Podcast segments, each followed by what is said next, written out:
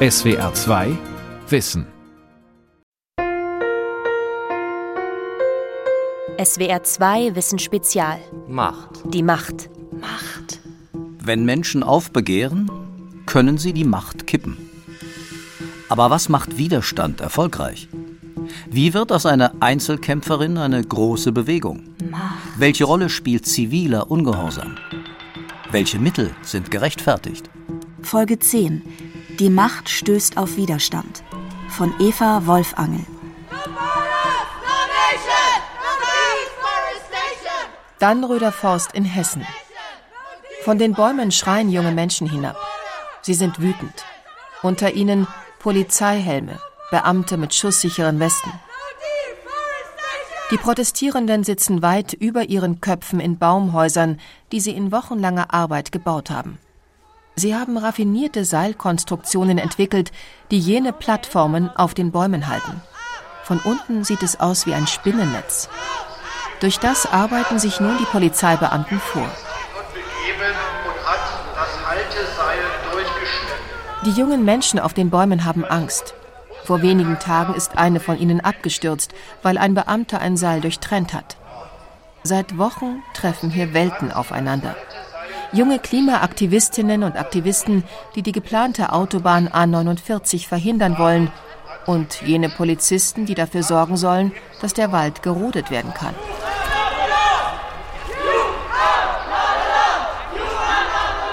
Maya heißt eigentlich anders, aber hier kennt sie jeder als Maya.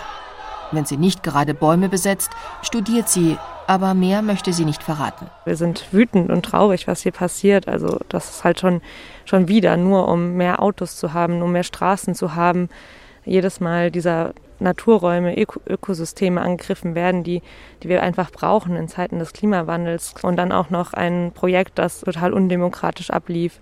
Und deswegen sind wir hier und genau nehmen die Mobilitätswende und die Demokratie selbst in die Hand und zeigen, dass wir, ja, dass wir eben bereit sind, weit zu gehen und dass wir politische Menschen sind, die nicht eben nur konsumieren können oder nur wählen können, sondern wir zeigen, dass, ja, dass das so nicht weitergehen kann.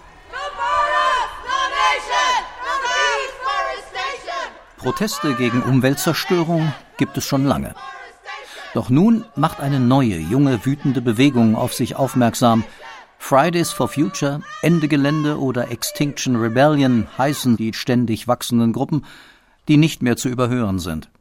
Wie die WaldbesetzerInnen im Dannröder Forst, die den politischen Entscheidungsträgern viele graue Haare bescheren.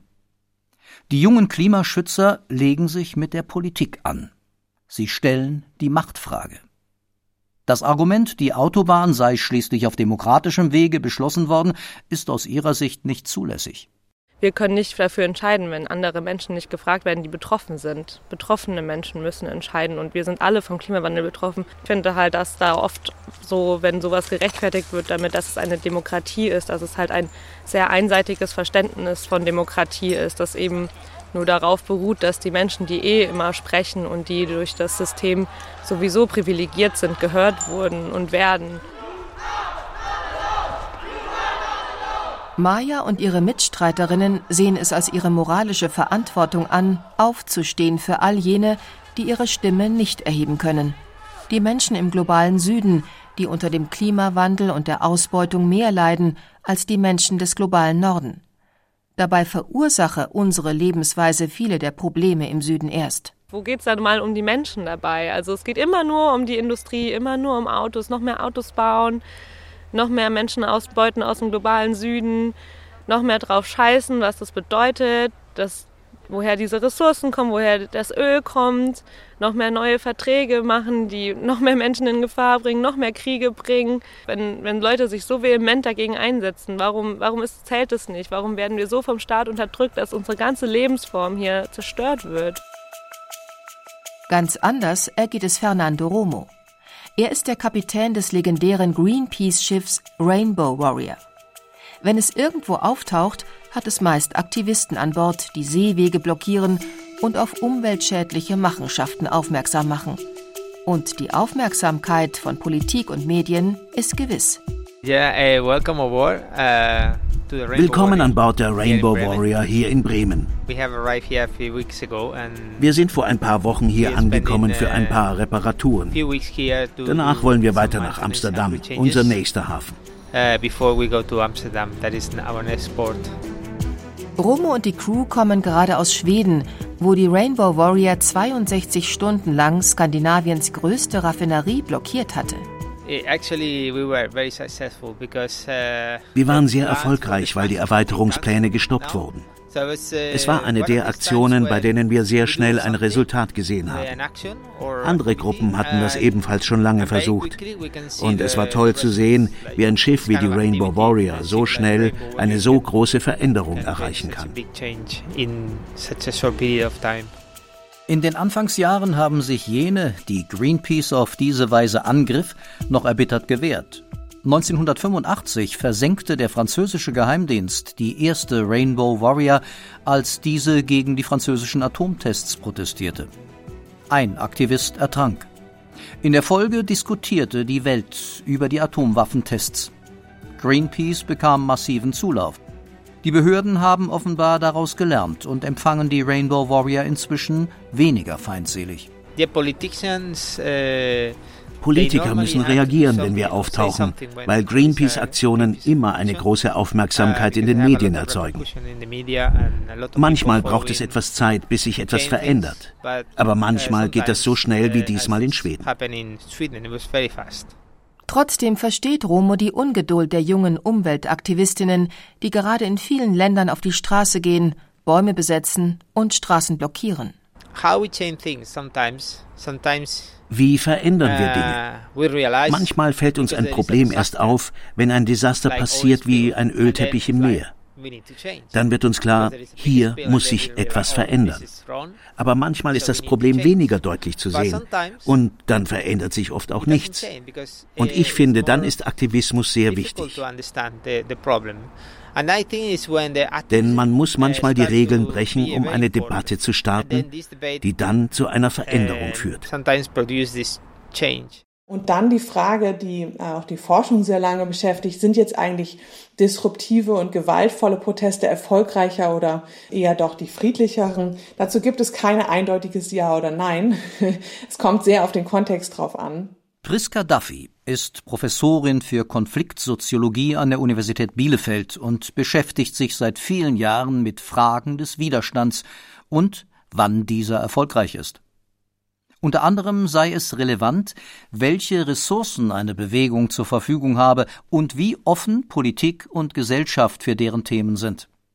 Allerdings sei Erfolg gar nicht so einfach zu messen. Also disruptive Formen, die sind deswegen oft wichtig, weil sie den regelmäßigen Ablauf des, des Alltags dann stören. Da geht's dann oft auch natürlich auch um Dinge wie eine Straßenbesetzung, die allein dadurch, dass sie halt dann den Ablauf einer Stadt stört, ähm, dann natürlich auch Aufmerksamkeit bekommt. Das ist dann vielleicht nicht so neu in der Form, aber es ist natürlich in dem Sinne ähm, aufmerksamkeitserreichend, weil hier dann die gängigen Abläufe gestört werden und sozusagen das Umfeld und die Öffentlichkeit auf eine Weise gezwungen ist, sich damit auseinanderzusetzen, ja, weil, weil man im Stau steht.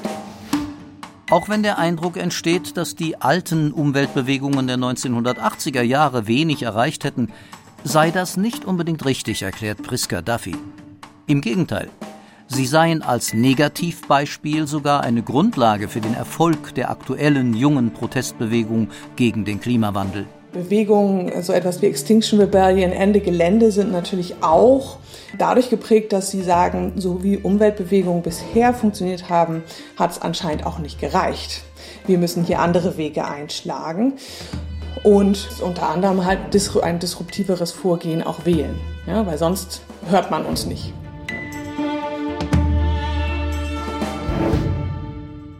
Greenpeace hat sich schon vor vielen Jahren für zivilen Ungehorsam entschieden.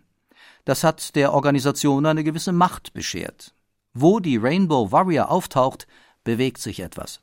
Und das wiederum motiviert andere Menschen aktiv zu werden, beobachtet Captain Romo. Menschen, für die die Arktis weit weg ist und der Klimawandel mit dem eigenen Leben wenig zu tun hat. Du arbeitest und kommst erst spät nach Hause. Du hast Kinder und viel um die Ohren. Und du sagst vielleicht, was in der Arktis passiert, ist mir eigentlich egal, weil du deine eigenen Probleme hast. Und dann siehst du diese verrückten Menschen im Fernsehen, die gegen etwas protestieren und die diese Neugier in dir wecken, die so wichtig ist für Veränderungen. Denn wenn du diese Neugier nicht hast, wenn du nicht offen dafür bist zu sehen, was in der Welt vor sich geht, dann ist Veränderung schwierig. Uh,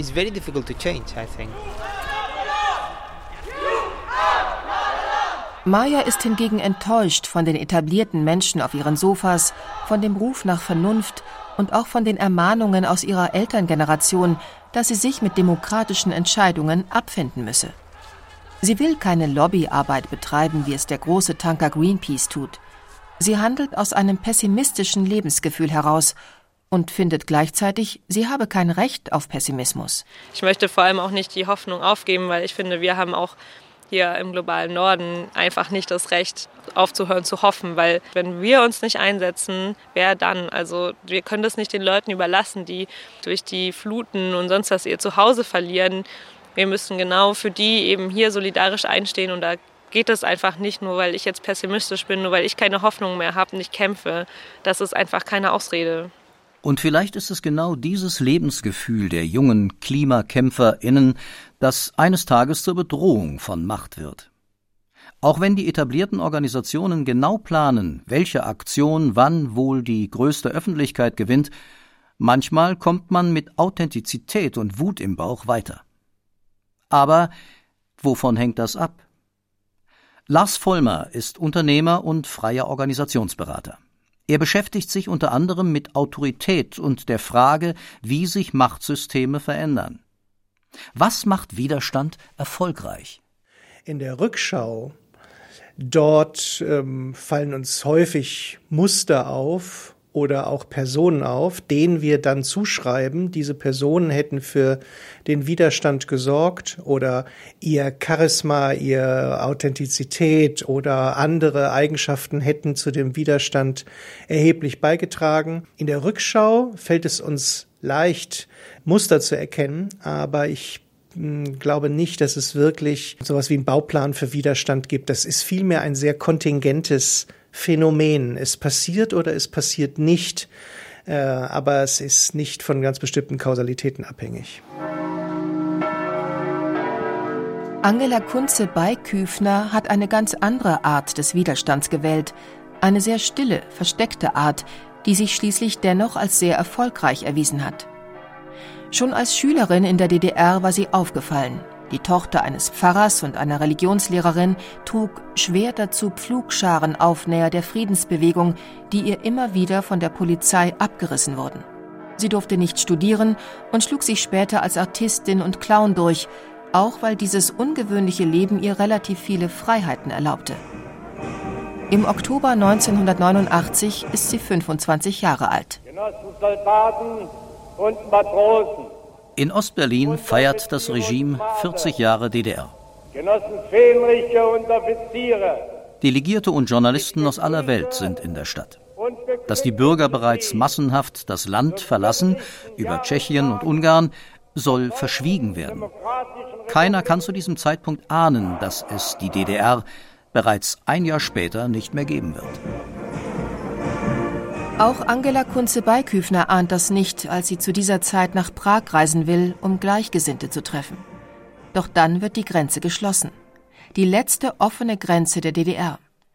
Die junge Frau verzweifelt, sie fühlt sich eingesperrt. Schon zuvor hatte sie sich regelmäßig mit anderen Christen zu Abendgebeten in der Berliner Gethsemane-Kirche getroffen. Dann habe ich aber gemerkt, das reicht jetzt für mich nicht mehr, ich muss irgendwas Radikaleres machen. Irgendetwas. Und da ich ja auch Akrobatin bin, ich habe ja auch mal im Zirkus gearbeitet, ist meine Leiblichkeit auch irgendwo wichtig und da war das für mich irgendwo nur stringent, es sollte was Gewaltloses sein, aber auch irgendwas, was ich wirklich spüren möchte, dann zu sagen, ich mache eine Fastenaktion. In den ersten Tagen sitzt Kunze Beiküfner häufig alleine in der Kirche, doch dann spricht es sich herum. Ihre Ecke auf dem Kirchenboden, auf dem sie ihren Schlafsack ausgebreitet hat, entwickelt sich zum Treffpunkt. Immer mehr schließen sich ihr an. Schließlich hört sie aus anderen Städten, dass Menschen ebenfalls Fastenaktionen gestartet haben. nach ihrem Vorbild. Und ich habe mir Literatur mitgenommen, Dietrich Bonhoeffer, Gandhi, so ja sehr hochgegriffene Vorbilder. Aber mir war wichtig diese, diese Gewaltfreiheit, weil durchaus auch in der Luft lag, ähm, das könnte gewalttätig werden. Ja, aus Leipzig bekamen wir natürlich auch die Information, viele waren verhaftet worden. Wir wussten, am 9. Oktober ist wieder Montagsdemonstration. Der Staat hat ganz klar angekündigt, er wird das nicht mehr so hinnehmen, hat immer wieder auf China verwiesen oder Rumänien. Ceausescu war ein enger Verbündeter dann von Honecker in den letzten Jahren. Und da wollten wir wirklich ein klares Zeichen dagegen setzen. Dann macht das Regime einen schweren Fehler. Der Versuch, die wachsende Bewegung einzuschüchtern mit verstärkter Repression, geht nach hinten los. Drei Tage lang war die Kirche eingekesselt von Polizei. Am 7. Oktober und am 8. Oktober, da war es richtig schlimm.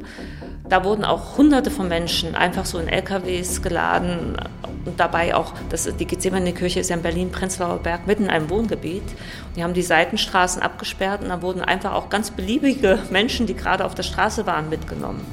Und das führte dazu, dass sich diesem Protest noch viel, viel mehr Menschen angeschlossen haben, weil auf einmal auch, ich sag mal so, der normale DDR-Bürger, die normale DDR-Bürgerin, die sich bis dahin rausgehalten haben, gemerkt haben, oh, es kann auch einfach mich treffen. Es ist total willkürlich. Und die Leute, die dann kamen, äh, die dann aus diesem Polizeigewahrsam wieder entlassen wurden, die hatten wirklich Schreckliches berichtet. Das wurde alles auch dokumentiert und aufgeschrieben und das führte wirklich zu einer noch viel stärkeren Politisierung der Menschen. Und dann kommt Montag, der 9. Oktober 1989. Noch heute gibt es auf YouTube Videoaufnahmen der Leipziger Großdemonstration. Die ausländischen Beobachter sind wieder abgereist. Ihr Schutz fehlt. Wasserwerfer ziehen auf. Die Krankenhäuser werden in Alarmbereitschaft versetzt. Wird der Protest nun endgültig niedergeschlagen? Auch vor der Berliner Gethsemane-Kirche stehen Armeefahrzeuge. Kunze Beiküfner weiß, wenn sie die Kirche verlässt, wird sie festgenommen. Dann auf einmal zogen die sich zurück, verschwanden einfach in den Straßen und die Leute konnten einfach so auf die Straße gehen.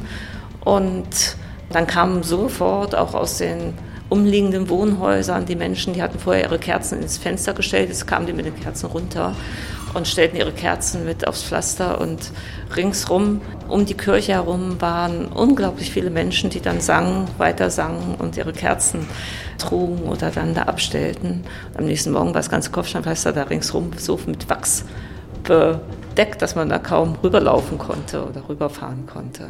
Und das war die eigentliche Wende, dieser 9. Oktober. Ja, das sowohl in Leipzig als auch in Berlin ähm, haben sich die friedlichen Demonstranten gegen die bewaffneten Staatsorgane, wie es damals so hieß, ja, durchgesetzt. Als am 9. November die Mauer plötzlich offen war, wähnte sich Angela Kunze-Beiküfner im Glück. Euphorisch verfasste sie mit Mitstreiterinnen Entwürfe für eine neue Verfassung und eine künftige Fahne der DDR, schwarz-rot-gold und im Zentrum anstatt Hammer und Sichel das Friedenssymbol, das ihr so ans Herz gewachsen war und das ihr einst von der Jacke gerissen wurde. Schwerter zu Pflugscharen. Es schien wie ein Sieg über die Geschichte voller Verletzungen. Das ist schon eine ganz tolle Verfassung irgendwo gewesen, die aber dann überhaupt gar nicht mehr verhandelt wurde, ja, die dann gar keine Rolle mehr spielte am 3. Oktober. Und da war einfach die Zeit zu knapp sozusagen ja, für solche eigenen Reformbewegungen, um dann auch ein bisschen mehr auf Augenhöhe ja, schon alten Demokratie Westdeutschlands so gegenübertreten zu können. Der, diese plötzliche Maueröffnung, die hat natürlich schon auch dieses Potenzial, was erstmal da war, verhindert, dass sich Menschen erstmal für eine Reform in ihrem eigenen Land eingesetzt haben. Die ersten freien Wahlen in ihrem Leben waren eine bittere Pille für sie, denn es zeigte sich, dass die meisten ihrer Mitstreiter gegen das DDR-Regime ganz andere Ziele hatten als sie. Es veränderte sich ja dann sehr stark von wir sind das Volk zu wir sind ein Volk. Und dann ging ja sehr schnell der Ruf auch eher ähm, sozusagen Richtung Westdeutschland, wir wollen die Wiedervereinigung, so, ja. Wir wollen die D-Mark oder so. Also das hatte auf einmal einen ganz anderen Drall. Da habe ich mich auch gar nicht mehr wohl gefühlt, ja, bei diesen Gruppierungen. Und die Wahl dann, die freie Wahl dann im Frühjahr 1990 hat er gezeigt, wie wenig die Bürgerbewegungen dann eigentlich noch anerkannt waren oder ja, wie viele hinter den Programmen der Bürgerbewegung, also Bündnis 90 Grüne war das ja, standen. Wir haben ja wirklich sehr, sehr wenig Stimmen bekommen. Widerstand ist eine Sache. Aber was dann herauskommt, wenn er erfolgreich ist, das ist eine ganz andere. Auch für die Mächtigen ist schwer zu kalkulieren, wie sie auf Widerstand reagieren sollen, um ihre Macht zu erhalten, erklärt der Organisationsberater Lars Vollmer. Ähnlich wie beim Widerstand, so gibt es auch meines Erachtens bei Macht keinen kein Bauplan, wie man Macht stabil halten kann. Da es eben ein sehr komplexes soziales System ist, in dem sich Macht abspielt, braucht es eher gute Ideen zum richtigen Zeitpunkt. Und gute Ideen sind nichts anderes als ein gutes Gefühl, als ein gutes Gespür. Manche sagen Intuition dazu, manche sagen körperliche Intelligenz dazu, die es braucht, um in den richtigen Situationen etwas zu tun, was die Macht tendenziell stabil hält. Offenbar fehlte dem Machtapparat der DDR diese Intuition. Oder er war gespalten bei der Frage, wie man am besten auf die wachsende Bewegung reagieren sollte. Auch das sei eine wichtige Zutat zur Frage, wann Widerstand erfolgreich ist, sagt die Soziologin Priska Duffy. Wie einig sind sich die Gegner? Wenn man jetzt daran denkt, dass es nicht so ganz klar war, dann auch den äh, DDR-Machthabenden, ähm, was ist denn jetzt die Marschrichtung? Folgen wir hier eher der, der eher offenen Richtung äh, der Perestroika äh, oder ähm, machen wir es sozusagen ganz repressiv? Man hätte das natürlich auch sehr stark unterdrücken können. Ein Gutshof in Mecklenburg-Vorpommern. Große Backsteingebäude und drumherum vor allem nichts. Wälder, Wiesen, Seen. Idylle. Vor dem großen Tor steht eine Erinnerungstafel an den Widerstandskämpfer Ulrich Wilhelm Graf von Schwerin. Sein Sohn, Detlef Graf von Schwerin, sitzt drinnen im Gutshaus vor einer großen Bücherwand. Er war drei Monate alt, als sein Vater von den Nationalsozialisten hingerichtet wurde für die Beteiligung am gescheiterten Attentatsversuch auf Adolf Hitler am 20. Juli 1944. Die Familie hat Teile der damals von den Nazis enteigneten Ländereien 1997 wieder in Besitz genommen. Detlef Graf von Schwerin ist Historiker und heute in Rente. Er hat sich natürlich auch mit der Geschichte seines Vaters beschäftigt. Was hat ihn angetrieben? Wie trifft man so eine Entscheidung, sein Leben zu riskieren, im Kampf gegen ein Regime, das dafür bekannt ist, seine Gegner umzubringen? Einfach sei die Recherche nicht gewesen, berichtet der Historiker, weil die Gruppe streng konspirativ vorgegangen war. Die Widerstandsleute haben ihren Freundeskreis letztlich in diesen Jahren der nationalsozialistischen Herrschaft ausgerichtet nach gleicher Sichtweise. Diejenigen, die ihre Sichtweise nicht teilten, haben sie abgelegt. Die verschwanden sozusagen aus ihrem Gesichtskreis. Und insofern muss ich sagen, dass praktisch alle Freunde meines Vaters umgekommen sind.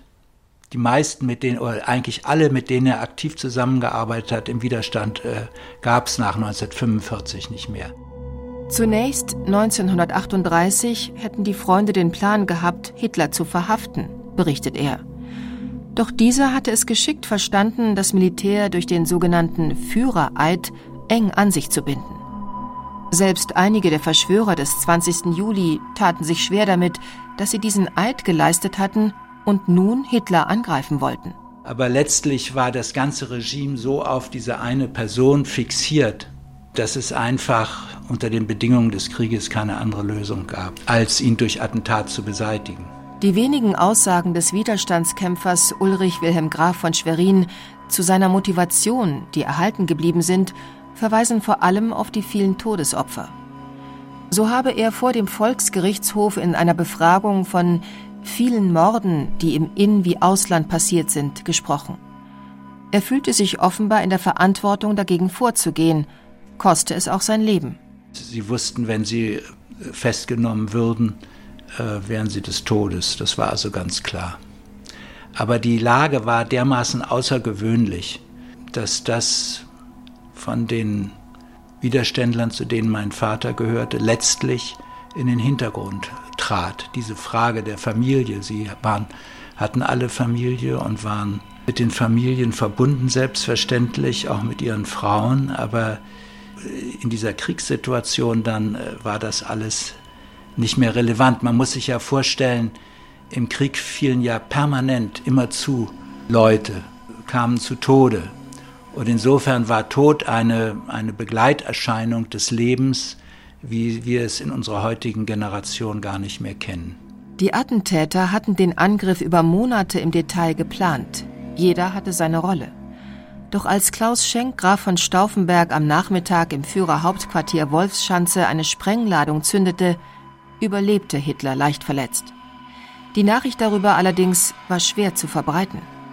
Schwerin und seine Freunde, die an diesem Abend im Berliner Bändlerblock warteten, um die Zukunft zu organisieren, erfuhren vom Scheitern des Plans erst endgültig, als die Gestapo kam. Gegen sagen wir 23, 24 Uhr kam dann das Wachbataillon Großdeutschland und haben die alle verhaftet. Das war dann das Ende. Der Historiker und Sohn des Widerstandskämpfers hat selbst Familie, inzwischen Kinder und Enkelkinder. Letztlich hat ihn die Geburt seines ersten Sohnes ermutigt, sich mit der Geschichte seines Vaters zu beschäftigen, den er nie wirklich kannte. Hätte er in der Lage seines Vaters ebenso reagiert? Das weiß man nicht. Ob man den Mut gehabt hätte und ob man vor allen Dingen, das ist eben auch der springende Punkt, was äh, diese Leute beispielhaft macht. Es waren Menschen, die, die offen waren für das, was sie sahen Sie haben nicht weggeschaut. Das ist ein ganz wesentlicher Punkt. Und dass man nicht wegschaut, dass man nicht verschließt, dass man nicht nur privatisiert. Das ist der eine Punkt. Der andere Punkt ist, dass sie bereit waren, aus dem, was sie gesehen haben und was sie kritisch gewürdigt haben, dann auch persönliche Konsequenzen zu ziehen. Und in, in dem speziellen Fall des NS-Regimes und in dem Fall von modernen Diktaturen sind diese persönlichen Konsequenzen immer mit Gefahr für die eigene Existenz verbunden. Und das ist nur vorbildlich, denn die meisten Menschen äh, aus Opportunismus, aus Feigheit, aus Bequemlichkeit sehen vielleicht Dinge, aber ziehen keine Konsequenzen. Und das ist bei diesen Männern und Frauen anders gewesen. Sie haben Konsequenzen gezogen und haben dann auch letztlich den Preis bezahlt. Es gibt viele Formen des Widerstandes und es ist schwer vorherzusagen, welche zur Bedrohung von Macht werden.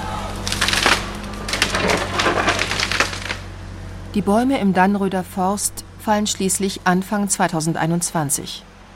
Die Bagger reißen Schneisen in den Wald, räumen die Barrikaden der Besetzer mit ihren riesigen Baggerschaufeln, als seien sie aus Watte. Zahlreiche Menschen werden festgenommen. Andere schauen fassungslos zu, wie ein Baum nach dem anderen von den schweren Maschinen aus dem Boden gerissen wird. Sie wirken klein wie Zahnstocher. Ein Mann steht am Bauzaun und spielt auf der Trompete. Es klingt traurig und gleichzeitig entschlossen. Auch die Aktivistin Maya ist entschlossen. Solange noch ein Baum steht, habe ich noch Hoffnung, dass wir das schaffen können und äh, möchte auf jeden Fall weiter kämpfen und Genau, selbst wenn es durchgeht, dann, dann war es jede Minute wert. Und dann haben wir so viel uns so viel gegenseitig gegeben, so viel gelernt dabei, so viele Vernetzungen aufgebaut diese, und gezeigt, dass wir sowas nicht zulassen. Dass wenn jetzt nochmal eine Autobahn gebaut würde, das hoffen sich die, hoffe ich, dass sie sich das dreimal überlegen, weil ohne Widerstand wird das nicht mehr gehen. Ob es auch gelingt, das liegt nicht allein in ihrer Macht. Das Rezept für erfolgreichen Widerstand braucht viele Zutaten.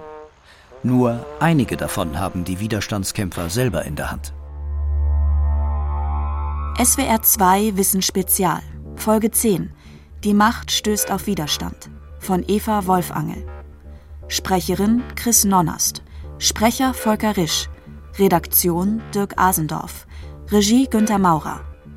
Ein Beitrag aus dem Jahr 2021. SWR 2 Wissen. Manuskripte und weiterführende Informationen zu unserem Podcast und den einzelnen Folgen gibt es unter swr2wissen.de.